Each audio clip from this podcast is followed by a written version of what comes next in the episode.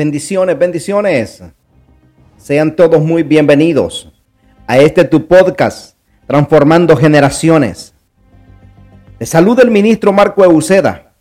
Y hoy queremos compartir la parte 2 del tema ¿Cómo organiza el líder un proyecto? Un líder es un administrador. Un líder tiene capacidades espectaculares en todas las clases de proyectos. Es necesario que se supervise el trabajo. Es interesante y observar que en el libro de Nehemías no se menciona nunca el nombre del propio Nehemías. ¿Dónde estaba Nehemías? Estaba en primera línea supervisando las labores. Estaba haciendo lo que Tom Peter llama jeca, gerencia caminando, en su libro Pasión por Excelencia. Nehemías andaba caminando y viendo la labor de la gente, inspeccionando y supervisando continuamente el trabajo. ¿De qué otra forma iba a saber lo que estaba haciendo cada cual? ¿Cómo lo sabes? Lo sabes tú. Hay poder en el trabajo en equipo. Es por ello que, además de inspeccionar las obras, él mismo Nehemías también nombró supervisores que lo ayudaran a controlar, dirigir y administrar el proyecto. He aquí dos principios que debemos comprender a partir del ejemplo de Nehemías. Las buenas organizaciones establecen líneas de autoridades claras. Además de unas descripciones y de responsabilidades claras, también tienen unas líneas de autoridades muy marcadas no hay confusión en cuanto a quién deben informar a quién. La gente hace lo que uno inspecciona, no lo que uno espera de ellos. ¿Has notado lo cierto que es esto? Si tus trabajadores saben que no los estás vigilando, no van a estar trabajando. Es por ello que un líder supervisa, pero también sabe agradecer. Las buenas organizaciones reconocen el esfuerzo, el reconocimiento a lo que hacen los demás para lograr que sus proyectos se conviertan en realidad. Es tal vez el principal propósito del tercer capítulo del libro de Nehemías. Aquí presenta una gran lista de honor de la fe, atribuyéndoles méritos a quienes se lo merecen. Casi tres mil años después, Tal vez no podamos pronunciar los nombres, pero aún los recordamos. Hay cuantas cosas que necesitamos observar acerca de este principio del reconocimiento. La gente hace lo que uno inspecciona, no lo que uno espera. Necesitamos, por ejemplo, como Nehemías, conocer por nombre, porque esa es una gran señal de un buen liderazgo conocer los nombres de cada integrante de su equipo.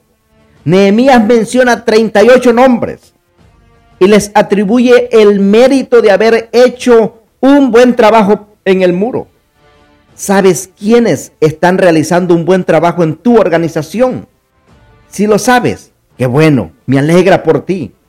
Sabes que ellos, tú los aprecias por lo que hacen. Se los hace saber.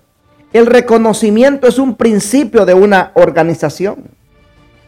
Desarrolla formas de hacer que las personas sepan que están haciendo un buen trabajo, tal como lo hizo Nehemías.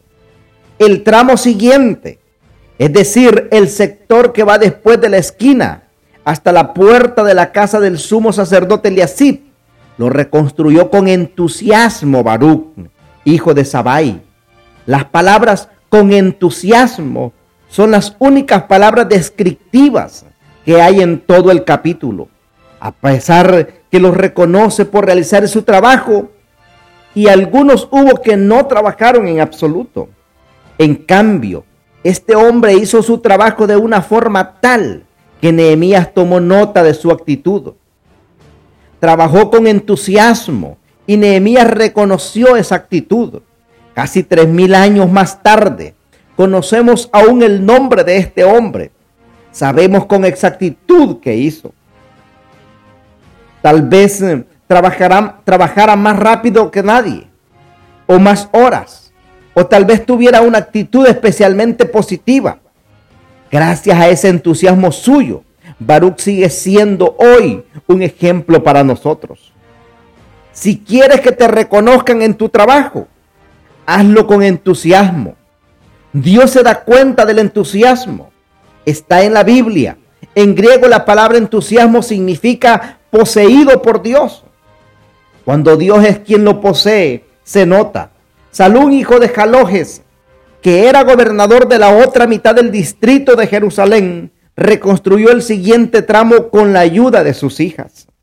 En aquellos días, las mujeres no hacían trabajos de hombres. Culturalmente era raro que se las reconociera. Sin embargo, Nehemías las reconoció. Les atribuyó el mérito a quienes les era debido. Yo creo que el único propósito por el que Nehemías escribió el tercer capítulo es el de mostrar aprecio y reconocimiento. Los de Tecoa reconstruyeron el siguiente tramo de la muralla aunque sus notables no quisieron colaborar con sus dirigentes. Es interesante el hecho de que Nehemías, mientras estaba trabajando y honrando a otros, a tantos por la labor que habían hecho, ahora recuerda a estos supuestos notables por lo que no hicieron. Vaya epitafio que se llevaron. Gracias a Nehemías son miles de millones de personas que han leído desde aquellos tiempos acerca de los esfuerzos de los que construyeron el muro. También acerca de los que no se molestaron en levantar un solo ladrillo. Las buenas organizaciones reconocen y recompensan los esfuerzos. Son muchas las iglesias que funcionan a partir del principio 80-20 el 20% de la gente hace el 80% de la labor. Esto es cierto en el sentido físico y también en el sentido económico. Y lo que en la mayoría de las iglesias no debería ser así, porque eso significa que todos los demás están obteniendo algo que no se han ganado. En cambio, Nehemías no se enojó por aquellas personas. El hecho que no participaron no le molestó. Prefirió centrarse en los que sí estaban trabajando y olvidarse de los que no quisieron trabajar.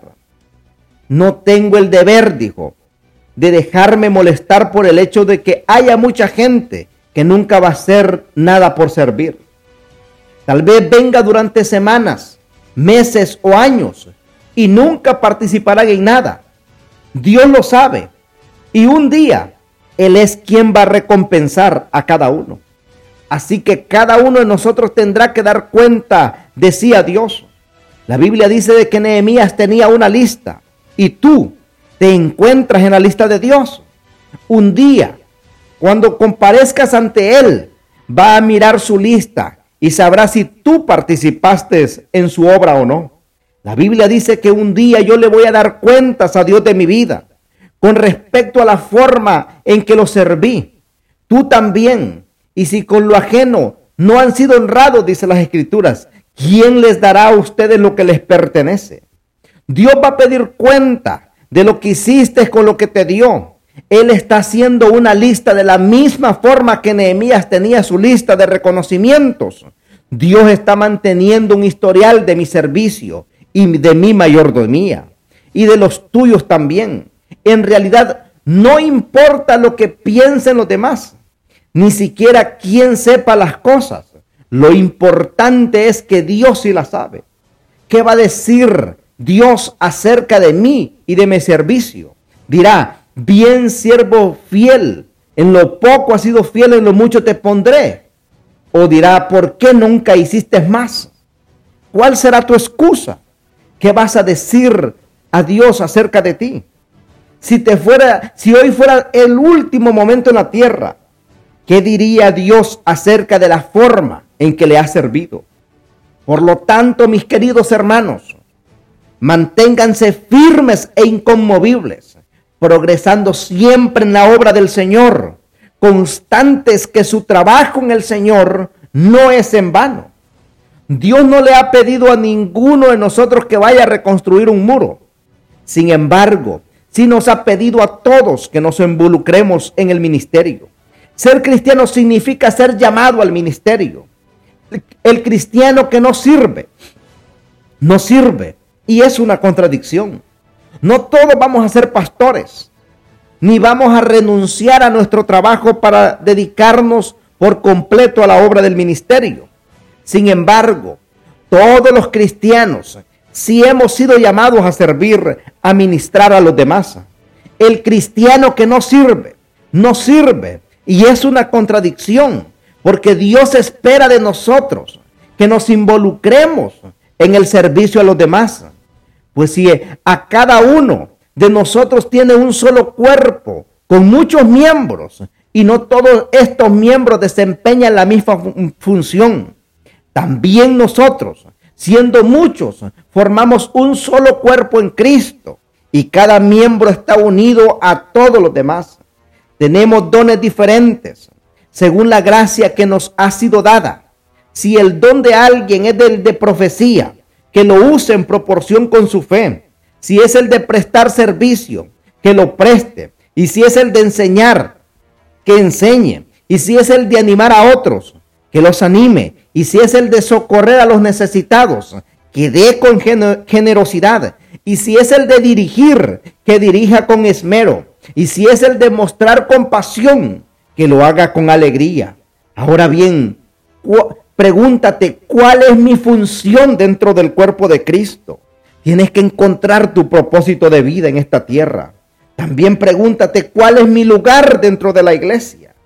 Pregúntate, ¿qué parte del muro estoy levantando? Dios le ha dado a cada uno de nosotros distintos dones con diversos propósitos. Sin embargo, no permitas que esos dones se interpongan en el camino del ministerio práctico. No uses como excusa, ese no es mi don. Si tú debes trabajar en el aspecto que te interesa, si debes trabajar en aquello para lo cual has sido o has recibido dones, has sido empoderado por Dios. Es por ello que debes utilizar tus dones en el aspecto más primordial del servicio que realizas. Sin embargo, Dios también te llama a trabajar más allá de lo que abarcan tus dones espirituales. De todos aquellos que están en la lista de Nehemías, no hay ninguno que sea constructor profesional de muros. Ninguno de ellos tenía el don de poner ladrillos y hacer mezcla. Había farmacéuticos, joyeros, carpinteros, había orfebres, había gente que trabajaba en el campo, eran personas que trabajaban con sus manos, pero cuando se necesitaron esas manos para levantar un muro, no tuvieron temor de llenar esas manos de callos. Todos necesitamos desarrollar un corazón de siervo en el lugar de ser como aquellos nobles que decían, eso sería rebajarme si no fuera por otro motivo. Piensa en lo que la gente podría leer y aprender de ti dentro de tres mil años. Nehemías menciona tres clases de personas. Uno, los que estaban, que no trabajaron. Los que trabajaron en algo. Y uno que hizo su trabajo con entusiasmo. Dios se da cuenta de las tres actitudes. Él supo quienes no hicieron absolutamente nada. Quienes hicieron lo que les correspondía. Y también notó al que fue más allá de lo que les correspondía por, por hacer y trabajó con entusiasmo. ¿Qué tal, tu, ¿Qué tal es tu participación en la obra de Dios? ¿Qué está observando Dios con respecto de ti? Kenneth Strachan, misionero en América del Sur, hizo esta afirmación que es conocida como la teoría de Strachan. La expansión de cualquier movimiento se encuentra en proporción directa a su éxito en cuanto a movilizar a todos sus miembros en la propagación continua de sus creencias. Todo en cuanto podamos decir acerca del crecimiento de nuestras empresas, lo podemos decir porque hubo personas que se interesaron lo suficientemente en participar e integrarse en ellas. A Dios le interesa lo que estás haciendo, aunque nadie más lo note. Dios sí ve todo lo que tú haces y lo recuerda y lo está escribiendo todo. Y un día en el cielo te va a enseñar esa lista. Es por ello que nunca dejes de trabajar en la obra del Señor, aunque nadie tú piensas que lo está notando en la tierra. Y es mejor que la gente no lo note, porque la palabra dice que lo que Dios ve en secreto, Él lo va a recompensar en público, porque al fin y al cabo nosotros trabajamos para Dios. Las escrituras dicen que no damos un vaso de agua fresca en el nombre de Jesús sin que nuestra recompensa, sin que nuestra obra quede registrada. Lo que tú hagas en el nombre de Jesús será recompensado en la eternidad. Este asombroso principio es ilustración de la verdad que se afirma en la palabra de Dios de que toda la escritura es inspirada por Dios y útil para enseñar, para reprender, para corregir y para instruir en la justicia, a fin de que el siervo de Dios esté enteramente capacitado para toda buena obra. Hasta en un pasaje que no es más que una lista de 38 nombres. Y lo que hicieron en un muro hace tres mil años, podemos ver que estos principios de organización son para todos los tiempos. Quizás te encuentres en un puesto de liderazgo o de administración en algún lugar y puedas ver de inmediato la forma de aplicar a tu organización estos siete principios. Sin embargo, para la mayoría de nosotros, me parece que el mensaje es que Dios ve todo lo que hace en su nombre y le interesa lo suficiente para tomar nota de lo que ve. Considero que un cristiano que no sirve, no sirve. No comprendo cómo una persona que se, que se da puede dar cuenta de lo que Cristo ha hecho por nosotros, de la grandeza de su sacrificio por nosotros y no querer devolverle nunca nada. Creo que Dios te está hablando y quizás puedas oírle decir, necesitas hallar un lugar donde servir. Hay un buen número de cosas que estamos haciendo ahora mismo que no van a significar nada dentro de 10 años. Pero en este momento sí, te invito a unirte a la mayor causa del mundo, el reino de Dios.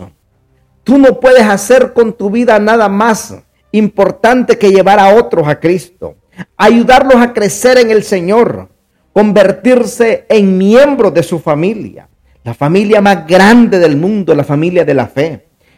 Las, escrituras dicen que así como cada uno de nosotros tiene un cuerpo con muchos miembros y esos miembros no tienen todos la misma función, también en Cristo nosotros, que somos muchos, formamos un solo cuerpo y cada uno de los miembros les, les pertenece a todos los demás. Tenemos dones distintos, y los debemos utilizar.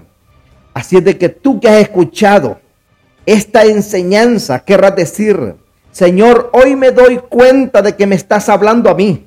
Ya no voy a buscar más excusas, como aquellos nobles tan perezosos que no quisieron hacer nada.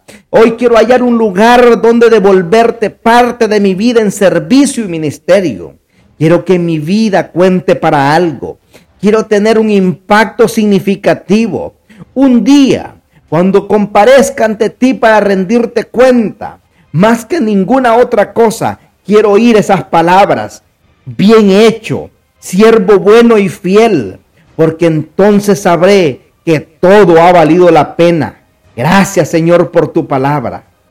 Y ahora, Padre, me siento agradecido, Señor, por los que están escuchando y han escuchado esta palabra, Señor. Yo bendigo sus vidas, sus familias, sus finanzas, Señor. Gracias por los que han tomado la decisión de aprender acerca de la eficacia del liderazgo, Padre. Ninguno de ellos tiene la obligación de estar haciendo esto, Señor. Pero lo que están haciendo significa que se preocupan por el crecimiento espiritual y por las cuestiones del Espíritu, Padre. Todos necesitamos acercarnos más a ti y estar más profundamente consagrados a ti, Señor. Todos necesitamos un lugar donde servir, dar y compartir y donde invertir nuestra vida para la eternidad, Dios mío. Hoy te pido, Padre, que uses estos principios, Padre Santo, para motivarnos a la acción. Te lo pido en el nombre de Jesús de Nazaret. Amén. Y hoy quiero invitarte a darte una guía para la aplicación de esta enseñanza. ¿Cómo organiza el líder un proyecto? aplicando los propósitos de Dios. ¿Qué te dice Dios a través de esta lección sobre tus aptitudes organizativas? El éxito en cualquier organización depende del trabajo comprometido de sus miembros. Lamentablemente es un hecho que la mayoría de las organizaciones, el 20% de la gente realiza el 80%. ¿Cómo habría Nehemías enfrentado este asunto? ¿Cómo puedes ser más como Nehemías en tu rol de liderazgo? Piensa en cómo enfocarte en las personas que hacen el trabajo, más que en las que no lo hacen. Y cómo premiar a esos buenos trabajadores. Si todavía no tienes un programa de reconocimiento en tu organización, crea uno y comienza a aplicarlo. Y si lo tienes, asegúrate de que aquellos trabajadores sepan que tú personalmente aprecias su trabajo. Como líder, eres el responsable del crecimiento de aquellos en tu organización. Esto significa que debes estar creciendo como discípulo de Cristo. Piensa en Jesús como el Nehemías, Nehemías de tu vida. ¿Cómo él aplica estos siete principios en tu crecimiento? Eres un participante entusiasta. ¿Cómo aplicar estos siete principios te ayudarán a crecer como líder? Escoge por lo menos uno de ellos para trabajar esta semana y mira lo que Dios hace. La gente florece cuando sirve en áreas que puede hacer suyas. ¿Qué puedes hacer para ayudar a los miembros de tu grupo a identificar los roles de Dios modelando para, para ellos? Es por ello que alcanzar el mundo para Cristo se parece mucho a la reconstrucción de murallas. El evangelismo como trabajo se hace mejor cerca de casa. Es por ello que cuando pasamos tiempo con Dios, podemos evitar el reflejarlo a Él con los demás. En tu tiempo de oración esta semana, pídele a Dios que te ayude a desarrollar su personalidad de liderazgo. Y es por ello que organizar un grupo implica reconocer a aquellos que están trabajando en él. Eso significa que Dios reconoce nuestro trabajo también. He aquí otros versículos que a considerar. Es por ello que en la próxima enseñanza estaremos impartiendo más acerca de la vida de Nehemías. Y te invito a que leas Romano 14, 12 y Primera de Corintios 15, 58. Hay unos puntos importantes en estas dos escrituras. Es de que te animo a seguir hacia adelante. Eres un gran líder. Dios te va a usar de manera sobrenatural. Hay grandes cosas que se están gestando en el cielo para ser derramadas sobre tu vida. Porque recuerda, Dios todavía no ha terminado contigo. Que Dios te bendiga, que Dios te guarde. Y recuerda que Cristo te ama y nosotros también. Nos vemos en el próximo programa. Bendiciones.